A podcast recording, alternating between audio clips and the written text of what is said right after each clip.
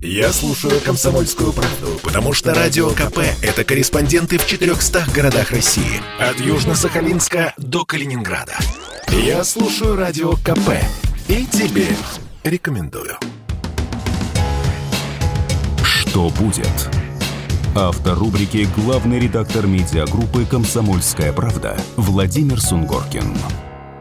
Как народу относиться к появлению мусульманских поселков в Центральной России – и я бы даже не свел к некому, на мой взгляд, достаточно надуманному противостоянию православных людей и мусульман. Что те, что другие, мне кажется, можно поспорить и порассуждать, насколько одни православные, а другие насколько мусульмане, но проблема существует реально, и она существует не из-за того, что там ислам сталкивается с э, верующими в Иисуса Христа, а в поведенческих нормах. Если появляется мусульманский э, дом где-то истово, неистово верующих, они имеют свои интересные обычаи, которые нам, традиционным жителям Центральной России, не очень э, комфортные. Я рассказываю не теоретически, я, я жил в нормальном коттеджном поселке несколько лет э, в ближнем Подмосковье, и туда был красивый обычай или некрасивый обычай, но все, кто туда селился, обычно как некий такой общественный совет, как-то пытался немножко фильтровать и смотреть, кто приедет, кто будет моим соседом. Ну, в какой-то момент демократия взыграла, и сказали, ну как же, что же мы, какие-то расисты или, я не знаю, фундаменталисты. И у меня через три дома от меня поселилась большая шумная семья российские граждане, как их не поселить и не разрешить им, они купили участок, построили большой дом, большая многолюдная семья, но, в принципе, начался легкое такое преддверие ада. Дом, который они построили, он был в стилистике, ну, видимо, дагестанских или э, чеченских крепостей. Там были такие узкие окна, как бойницы. Там на нем реально была наброшена такая маскировочная сеть. Там было огромное количество людей всех возрастов. Очень такие, ну, на мой взгляд и на мой на взгляд моих соседей, такие ребята вот, накачанные, с бородками, в традиционных одеждах. Их было много. Их там оказалось, ну, на мой взгляд, человек 20. Дальше зазвучала громкая громкая музыка, которую мы слышали через три участка. Дальше, как апофеоз, было жертвоприношение на замечательный праздник, там какой-нибудь Курбан Байрам его назовем, хотя, возможно, это был не Курбан Байрам, но у мусульман тоже много праздников, дай им Бог здоровья. И это было очень некомфортное житье. Поэтому тут задумаешься, может быть, пусть они реально со своими обычаями живут в своем поселке, они граждане России. Мы, мы же не отделили ни Дагестан, ни Чечню, ни Ингушетию, мы даже говорить не не можем об их отделении по закону, не дай бог, обсуждать это. Мы это не обсуждаем, просто констатируем.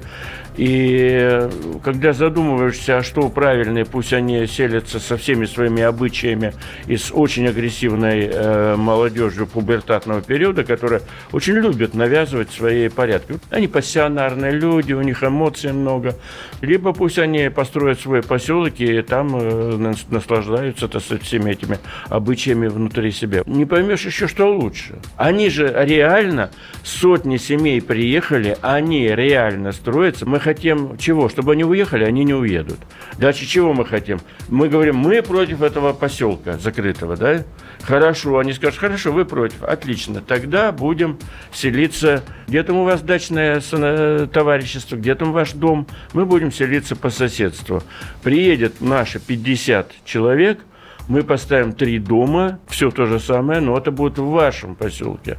Когда мы начинаем так пытаться понять, что на самом деле и как происходит, нам надо просто понять, а какие есть альтернативы. И есть теория, из-за которой все, собственно, и начинается, фальшивая теория, что они будут жить все вместе – и эта теория страшно нравится благонамеренному населению, занимающему хорошие посты и, как правило, живущему как раз за хорошими, высокими заборами. Вот все будут жить вместе, они все перемешаются, плавильный котел так называемый, и будет нам счастье. Но опыт-то показывает, что это все теория жизнью не подтвердилась. Ну, так же, как теория строительства коммунизма не подтвердилась. Вот теория плавильного котла, она пошла из Америки, что якобы в Америке все перемешалось. Да ничего не перемешалось.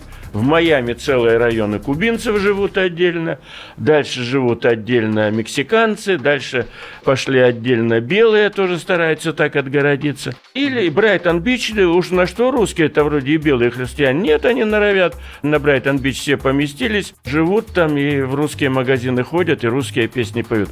Не получается. Я предлагаю ко всему подходить с точки зрения здравого смысла и накопленного опыта. Где меньшее зло? У нас не страна розовых пони, вообще планета не для розовых пони и идеалистических построений. В реальной жизни национальное село хоть Овенки, хоть Ханты, Манси, Якуты, национальное село более комфортно для проживания, хоть староверы, нежели вот этот плавильный котел.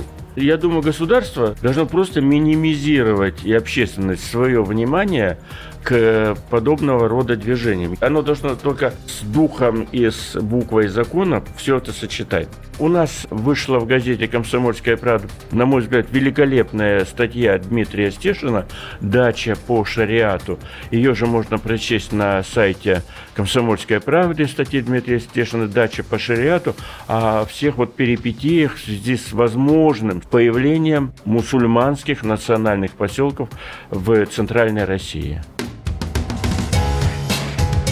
Что будет? Автор рубрики «Главный редактор медиагруппы «Комсомольская правда» Владимир Сунгоркин.